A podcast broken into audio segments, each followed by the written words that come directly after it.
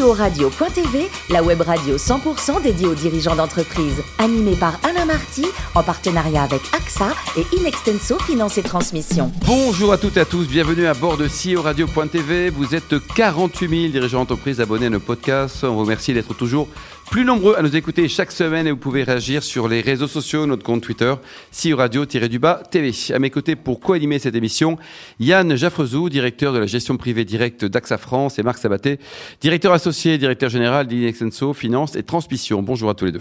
Bonjour Alain. Bonjour Alain. Nous recevons Nicolas Villiers, le président du Puy du Fou. Bonjour Nicolas. Bonjour. Alors après les études de droit et votre diplôme d'Audencia, vous avez intégré directement en 2004 le Puy du Fou. Un mot sur l'historique de cette super success story.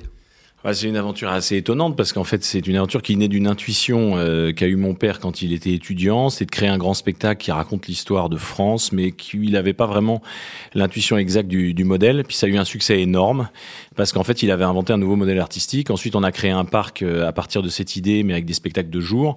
Ça a eu un gros succès. Le succès a vraiment euh, accéléré, je dirais, dans les années 2000 quand on a compris cette intuition de créer des spectacles de jour. Puis après on a lancé les hôtels, on a lancé l'international, on a lancé des tas de, des tas de nouveautés, euh, des congrès aussi bien sûr, ce qui fait que le Puy du Fou s'est beaucoup développé ces dernières années, on a accéléré notre développement. Et aujourd'hui, donc c'est une ETI, combien de chiffre d'affaires On va dire hors période Covid, hein, c'est important. COVID, ben, on était à 125 euh, millions en 2019, mais euh, voilà, on, il est possible qu'on atteigne assez rapidement, avant 5 ans, les, les, on dépasse les 200 millions. Les 200 millions. Alors les nouveautés, il faut être positif hein, pour 2021, euh, faites tout saliver. Qu'est-ce qui, qu'est-ce qui est au programme alors?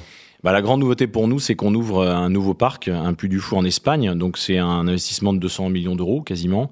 Euh, qui ouvrira ses portes le 25 Avec des partenaires prochain. espagnols, je suppose Oui, absolument. On est propriétaire majoritaire, donc c'est nous qui sommes à 51% les propriétaires, mais on a des partenaires espagnols et français dans, au, au, capital de, de l'aventure. Et Puy du Fou Espagna, c'est un, un, nouveau concept, un nouveau parc aussi à la façon du Puy du Fou en France, mais complètement inspiré de l'histoire de l'Espagne. D'accord. C'est le légendaire espagnol qui nous sert de, de, trame de fond pour créer nos héros, etc., et nos héroïnes, et, et, et raconter des belles histoires dans, qui sont mises en scène de façon spectaculaire dans des théâtres qui sont créés pour ça. Le parc est basé où exactement? Dans quelle à ville? Tolède, c'est à Tolède, Madrid. Voilà. Eh oui, oui. 45 minutes de Madrid, c'est magnifiquement situé, on est au bord de l'autoroute, on a une sortie, enfin c'est génial.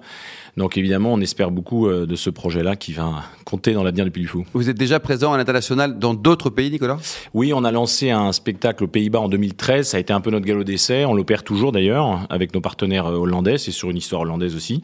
On a lancé en 2016 un spectacle en Angleterre aussi, qui a été un beau succès mais dans les deux cas hollandais et anglais, on a été prestataire, c'est-à-dire qu'on n'était pas à la manette, euh, alors que là, euh, en, en, Espagne, c'est nous qui avons la main, et c'est pour ça que bah, on a, on a du, du, coup toute l'attitude sur le plan artistique, et ça c'est génial parce que c'est vraiment l'intuition euh, de pouvoir développer le modèle, mais en ayant vraiment la, la main sur l'artistique. Yann, vous êtes allé au Puy du Fou ou pas? Absolument. Est-ce que AXA organise régulièrement des séminaires au Puy du Fou? Parce que ah, ça, c'est très important pour l'avenir de Nicolas. Pas, hein. En tout cas, moi, j'y suis allé, mais il y, a, il y, a, longtemps. Ça devait être en 85, donc c'était vraiment le début. Hein. Eh bien, vous savez quoi? Il faut y retourner. Ouais, ouais. Alors oui, au départ de l'aventure, justement, il y avait que des bénévoles. Hein, et aujourd'hui, euh, sur les 6000 personnes qui travaillent euh, pour le Puy du Fou, quelle est la part, en fait, entre les, les bénévoles et les salariés? 6000 des bénévoles. Alors d'abord, quand on est bénévole, on ne travaille pas, on est bénévole. Euh, y a... ça c'est bon le business du bénévolat quand même. A, alors c'est pas un business le bénévolat. Ah. Vous savez aujourd'hui le, le, bénévolat c'est 4300 personnes. Nous sommes 4300 bénévoles dans une association qui anime seulement un spectacle qui s'appelle la Cinécénie, qui est un spectacle originel du Puy du Fou, mais qui a énormément grandi, qui a un succès énorme. Et euh, pour vous dire, la Cinécénie, quand on vend la première séance qui fait 13 000 places, on la vend en une minute. Donc, si vous voulez, c'est quand même un des records dans le monde du spectacle en général dans le monde. C'est un, succès énorme parce que le spectacle est joué comme comme s'il était joué par des professionnels. Et ensuite, cette association, elle a donné naissance au parc et elle emploie euh, indirectement par sa, sa, filiale 2500 personnes. Puis ensuite, avec l'international, maintenant, on emploie effectivement plus de 3000 personnes un peu partout, mais surtout en France, mais aussi en Espagne, en Chine, aux Pays-Bas, etc. Le Puy du Fou est un modèle d'attraction qui est qui est beaucoup envié. Hein, par les acteurs étrangers. Et là, vous avez euh, ouvert, vous allez ouvrir un parc en, Espagne. Est-ce que vous faites aussi des collaborations avec des, avec des parcs pour, euh, pour euh, expliquer, donner, donner votre mode de fonctionnement bah, En fait, c'est une très bonne question. Quand j'ai lancé euh, Plus du Fou International, qui est une filiale dédiée à notre expansion internationale euh, en 2010, je croyais que ça allait être possible, ce que vous posiez, la question que vous posez. C'est-à-dire qu'on allait pouvoir accompagner des gens euh, qui, moyennant finance, reçoivent nos conseils. Mais en réalité, ça marche pas. savoir-faire aussi. Parce qu'en fait, on est un peu comme un constructeur de voiture, mais qui est le seul à pouvoir piloter sa voiture. Donc, notre modèle étant un peu unique, c'est pour ça que j'ai compris à un moment donné qu'on ne pourrait nous, se développer que si c'est nous qui sommes à, la manette. Donc, même quand on est en Chine, quand même on peut pas être propriétaire du foncier, on est à la fois les concepteurs, les producteurs et les opérateurs, c'est-à-dire ceux qui exploitent physiquement euh, tous les jours euh, le, spectacle. C'est comme ça que ça marche aux Pays-Bas, alors même que on n'est pas chez nous, mais c'est pour notre pour le compte de notre client, c'est comme ça qu'on fonctionne. Et le modèle le plus abouti, c'est le modèle espagnol finalement, oui, à où là vous en fait, vous savez, dans le monde du spectacle, il y a très peu de gens qui maîtrisent les trois métiers, celui de la conception, celui de la production et celui de l'opération. En général, euh, dans les grands noms, les grandes marques que vous connaissez, soit dans le monde des parcs de loisirs ou d'attractions, soit dans le monde du spectacle en général, euh, les, compétences sont séparées. Et donc, il y a plus de grandes marques qui font les trois métiers. Nous, nous sommes la seule à faire les trois métiers à ce niveau-là, avec ce nombre de visiteurs-là. Nous sommes les, les seuls. Donc, c'est vrai que c'est une force que je veux absolument garder stratégiquement. Et enfin, vous avez lancé une grande campagne en octobre dernier pour recruter 2000 euh, talents pour la saison prochaine. Comment est-ce que vous faites pour recruter, gérer et former un si grand nombre de personnes? Il est trop fort, Nicolas, c'est pour ça. Euh, non, je dirais qu'on a une, une force, c'est qu'on a organisé ce qu'on appelle l'Académie Junior, qui est un institut vraiment de formation artistique. Euh, et on a la culture de la formation dans, dans, dans l'ADN du Puy du Fou, puisque nous avons même monté une école il y a cinq ans maintenant, qui s'appelle Puy du Fou Académie, qui est une école art-études. Euh, et les enfants rentrent très jeunes dans cette école. Et puis, dans le cadre de leur cursus scolaire, ils vont suivre non seulement une formation dans un certain nombre de disciplines artistiques, mais ils vont aussi aller en scène, en étant bien sûr payé, hein, c'est dans le cadre d'un contrat de travail, euh, et ça permet aux enfants bah, d'apprendre le métier de la scène euh, et tous les métiers artistiques que nous avons pu développer. Donc la culture de la formation, elle est chez nous euh, assez centrale, et donc nous savons former des gens qui ne savent pas forcément ce qu'il faut faire sur une scène de spectacle. En quelques semaines, on va les former et, et en faire des vrais acteurs. Marc, vous connaissez le Puy du Fou alors je connais de réputation de nom, mais je ne suis jamais allé. Euh, mais je pense que ça va. Ça que là, il y a un projet. Je vais quitter ce plateau. En plus, on n'est pas très loin en Bretagne, donc. Non, vous n'êtes pas très loin. Euh, une question sur le qui revient à l'histoire, à l'historique de votre de, votre entreprise, votre groupe, j'allais dire. Euh, à, qui appartient le Puy du Fou entre l'association, la famille de Villiers, euh, les actionnaires euh, publics probablement régionaux? Alors comment ça fonctionne aujourd'hui? Alors il n'y a aucun actionnaire public régionaux. Ah, il n'y a aucun actionnaire famille Villiers, famille de Villiers à personne. C'est-à-dire que quand on vient au Puy du Fou, la famille famille de Villiers ne touche pas un centime euh, sur euh, les entrées ou sur quoi que ce soit du Puy du Fou. Non, non, l'actionnaire, c'est une association, euh, loi 1901, assez classique, qui est actionnaire donc du parc, et le parc ensuite a des filiales à l'étranger qui sont dédiées en fonction de nos activités. Mais tout ça est une activité qui, de façon générale, même si elle est rentable, bien sûr, et qu'elle génère une économie, ne génère pas de dividendes pour des personnes physiques. Voilà. Ça fait partie de la philosophie de notre projet.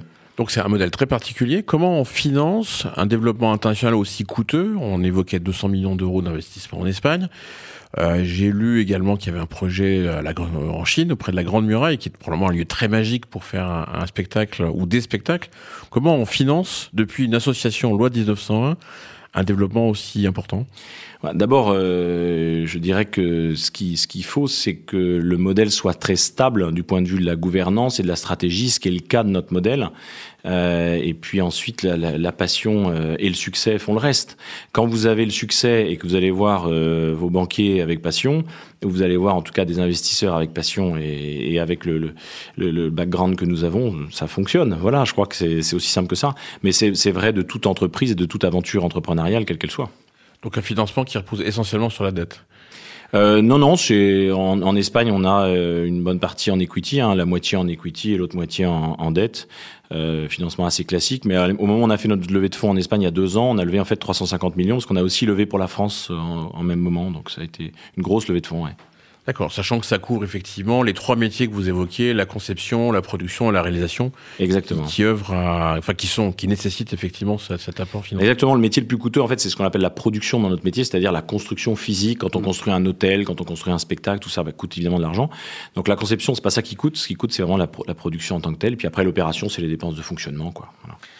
Vous avez, évoqué en, en, que cette année vous perdiez à cause du Covid un million d'euros par jour.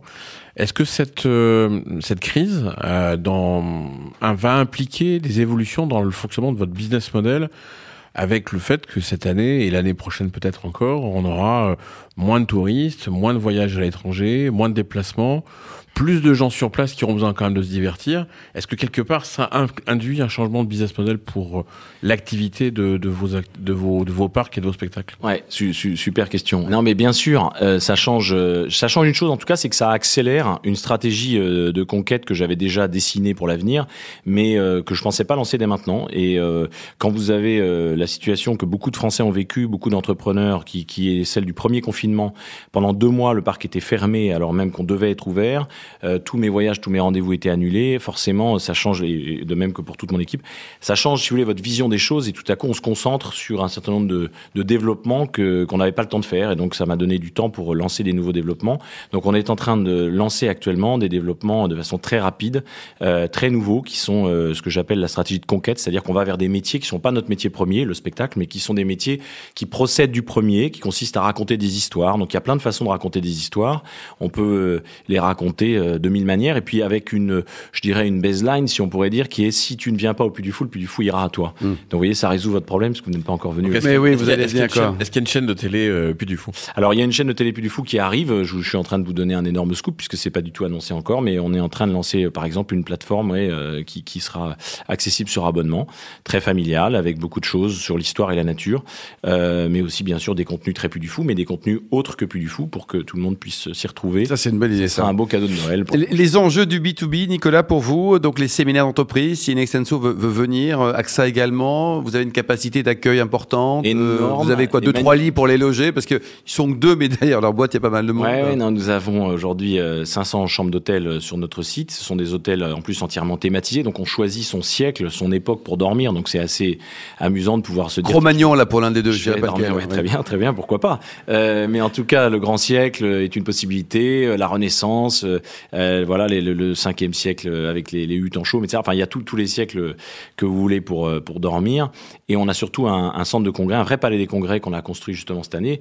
Coup de chance, on a euh, vraiment la, la, la, chance euh, de pré-Covid, c'est qu'on a lancé notre investissement avant le Covid et donc on a pu construire notre palais des congrès qui est tout neuf, qui n'a encore qu'assez peu servi pour être honnête puisqu'il a ouvert juste après le premier confinement, qui s'appelle le Théâtre Molière et qui a vraiment un équipement génial avec un auditorium de 500 places, tribune rétractable, etc. Et en plus plein de salles hyper modulables, ce qui fait qu'on peut être dans une salle comme celle-ci, euh, petite, mais on peut être aussi dans des salles de 1500 places sans, sans, sans aucune difficulté. Nicolas, dites-nous, le plus beau métier du monde, c'est quoi? C'est patron du ETI ou cavalier voltigeur? Ah, c'est évidemment euh, cavalier voltigeur au, sens où le plus beau métier du monde, c'est de raconter des histoires. Patron d'une ETI, ça me dit rien du tout. Moi, ça me parle pas du tout. Moi, ce qui m'amuse, c'est la création des histoires et c'est euh, vraiment la, la genèse euh, de tout ce qu'on prépare dans toutes les directions. Ouais. ouais. Est-ce que vous avez au moins des vignes là, plus du fou? Parce que sur tant oui. Ah, mais oui. alors dites-nous. Mais euh, on a même planté une vigne il y a pas longtemps, euh, grâce à un, à un, ancien qui, comme on, on, dit chez nous, un ancien, c'est-à-dire un monsieur d'un certain âge, et qui a, a, des vignes géniales, absolument incroyables avec des cépages absolument incroyables et qui a fait des boutures. Enfin, tu vois, il a préparé tout un tas de choses. Pré-phylloxérique, je pense. Ouais. Et pré-phylloxérique, notamment, ouais. ouais. exactement. Et on a fait une vigne euh, là, mais on en avait déjà avant. Donc, on fabrique notre propre pinot, etc. C'est du vin de très très haute qualité. Bien sûr, bien sûr, bien sûr. Extraordinaire. Et euh, à découvrir et absolument quoi. C'est génial parce que quand on crée un spectacle, par exemple, quand on, on sait plus très bien si on va avoir des idées euh, pour l'avenir, on, on, boit un peu de notre vin. et là, ça réveille tout le monde. rase du passé. Pour terminer, Nicolas, dernier livre lu à part celui de papa, vous avez lu quoi? Euh, c'est une bonne question. J'ai dû lire un bouquin de Sylvain Tesson, euh, et puis après j'ai lu beaucoup de livres que je ne révèle pas à, à, cette antenne parce que ce sont des livres sur un thème très précis, puisque je prépare un spectacle sur ce thème-là. Donc j'ai lu euh, à peu près 5000 bon, On a eu droit à deux scoops, on n'aura pas droit à un troisième. Quoi. Non, non, non. Merci beaucoup Nicolas. Il y a un site internet, c'est l'adresse, plus du fou.com. Merci également vous Yann et Marc. Fin de ce numéro de CEO Radio.tv. Retrouvez toute notre actualité sur nos comptes Twitter et LinkedIn. On se donne rendez-vous mardi prochain, 14h précise, avec un L'invité de la semaine de CEO Radio.tv, une production B2B Radio.tv en partenariat avec AXA et Inextenso Finance et Transmission.